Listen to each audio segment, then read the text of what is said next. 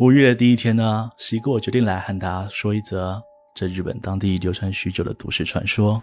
其存在就相当于台湾的红衣小女孩，是一个会在山上作乱的妖怪，并在附身之后令人类对她束手无策。大家好，我是西哥，今天要跟大家说的故事是专挑女性下手的山中妖怪山之间。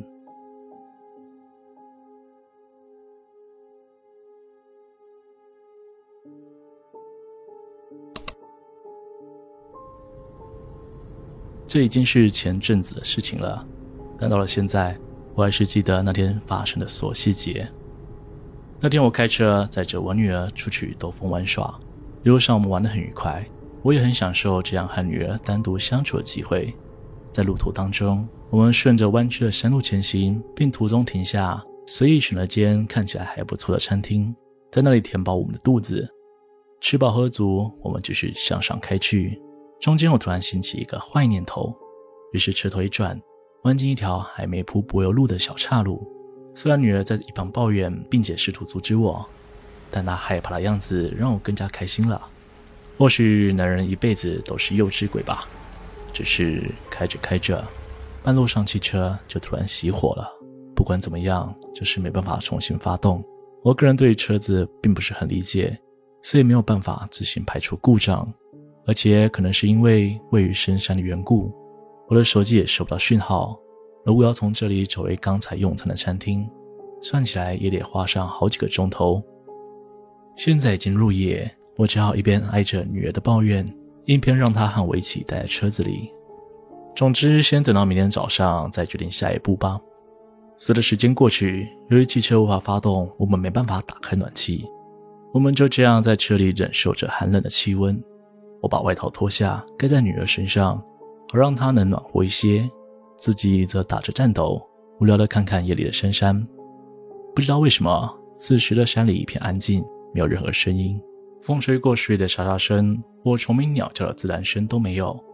这和我所认知的不太一样，但我当下没有多想什么，继续保持放空发呆的状态。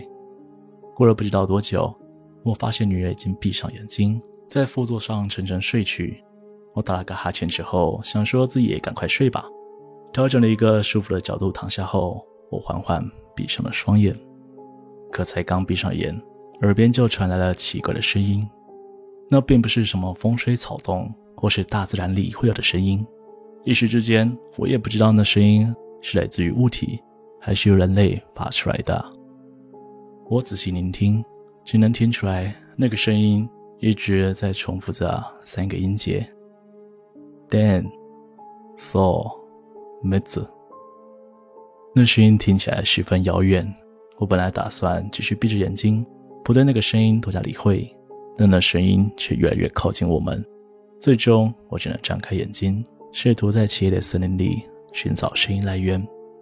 在月光的照射下，我终于看见了声音的主人，在我们前面的不远处。我看到了一个全身白色、外表看上去光滑、完全不知道是什么的东西，一边胡乱扭动着，一边朝我们这边走来。说是走过来，其实也不大对，因为那个生物看起来只有一只脚，是以跳跃的方式向我们靠近。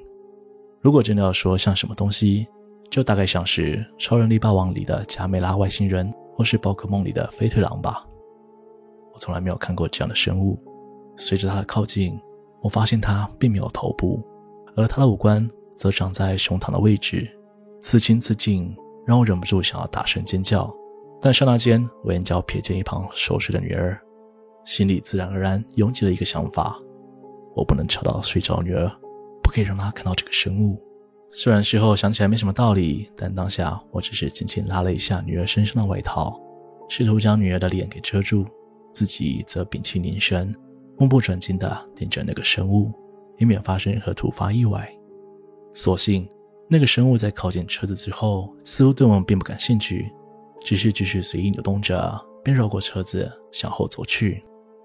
当他经过时，依然能清晰地听到他发出奇怪的音节：den、so、m i t s。我不敢做太大的动作，于是我慢慢转头看向后照镜。上面已经没有那个生物的身影了，到此时我才松下一口气。我本打算替女儿拉下外套，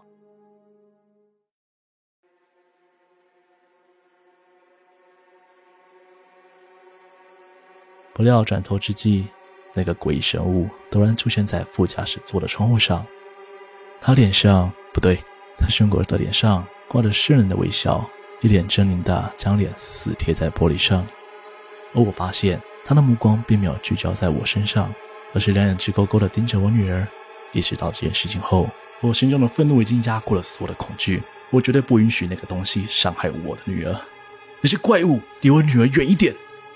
被愤怒冲昏头的我，就这样对着那东西大骂了一句。没想到才吼完，那东西眨眼之间就消失得无影无踪，好像刚才发生的全是幻觉一样。当我纳闷之际，女儿从梦中辗转醒来。我本以为是我刚才的叫骂声惊醒了他，但他并没有刚睡醒的轻松感，反而是低着头，不停小声说着：“进来了，进来了，进来了，进来了，进来了，进来了，进来了，进来了，进来了，进来了，进来了，进来了，进来了，进来了，进来了，进来了，进来了，进来了，进来了。”我顿时感到大事不妙。我们绝不能在这里多待一秒钟。为此，我在内心不断祷告祈求，并迅速将车钥匙插入锁孔转动。没想到汽车真的重新发动了。我立刻踩下油门，调转车头离开这个鬼地方。只是在路途中，女儿依旧在重复信念着同一句话。直到下山，我继续紧踩着油门，想将女儿尽快带到附近的寺庙处理。毕竟这种情况下，就算带回家，似乎也不会好转。而且女儿的嘟囔声已经从进来了变成。电、索、梅子。侧眼瞥去，那张脸看起来已经不像是我的女儿了。好不容易到了寺庙，虽然现在是深夜，但幸运的是四围还有灯光。我迅速把女儿抱下车，三步并作两步冲向寺庙门口，疯狂地拍打着寺庙的大门。谁呀？大半夜的，到底有什么事情啊？住持臭着脸前来开门。但在听完我简单的细节描述，又看了看我怀中的女儿，他赶紧带着我们进入寺庙，迅速让人围着他念经。住持他对着我女儿念了几句咒语，又拿着经文拍打着她的肩膀和背部，才拉着我到一旁的走廊上谈话。只是字里行句间，无不透露着遗憾的意思。很抱歉，你们遇上的是一种名叫山之剑的妖怪。他会专挑女性进行附身，如果在四十九天之内没有成功驱赶，依旧保持这样状态的话，那一辈子都会是这样，再也没有办法恢复原样了。但是我们会竭尽所能替你女儿进行驱魔的动作，而在此期间，先让她住在我们这吧。对了，你可以随时过来探望，但切记别让你老婆过来。还记得我刚刚说的？那是专门附身在女性的妖怪吧？如果你老婆来了，那就可能转移到她身上，到时候就更麻烦了。之后我便每天来到寺庙探望女儿，只是情况似乎从来没有好转。虽然住持他们每天都努力驱赶山之剑，但回应众人的只有看上去越来越不像人类的女儿，越发狰狞的笑容，以及那双难以形容的眼神。都是我的错。我不该带他上山，不该随便带他进什么奇怪的地方。日复一日，我活在懊悔之中。直到第四十九天，我带着老婆来到那间寺庙，准备迎接最后的结果。而住持看到我们俩后，只是无奈的摇摇头，说他们已经尽力了。可没想到的是，当我们一同前去看望女儿时，不可思议的事情发生了。眼前正是我的宝贝女儿，她看上去除了瘦了一些，其余一切正常。我立刻蹲下来，用力拥抱我的心肝宝贝，而住持也在一旁惊呼：“这简直就是奇迹！”我们回家之后，我决定弄一桌丰盛的菜肴来庆祝这个美好的一天。女儿吱吱喳喳地说着她想要吃什么东西，但奇怪的是，自从看到女儿之后，我老婆似乎就没有说过话了，似乎还说着什么“电、索”。妹子，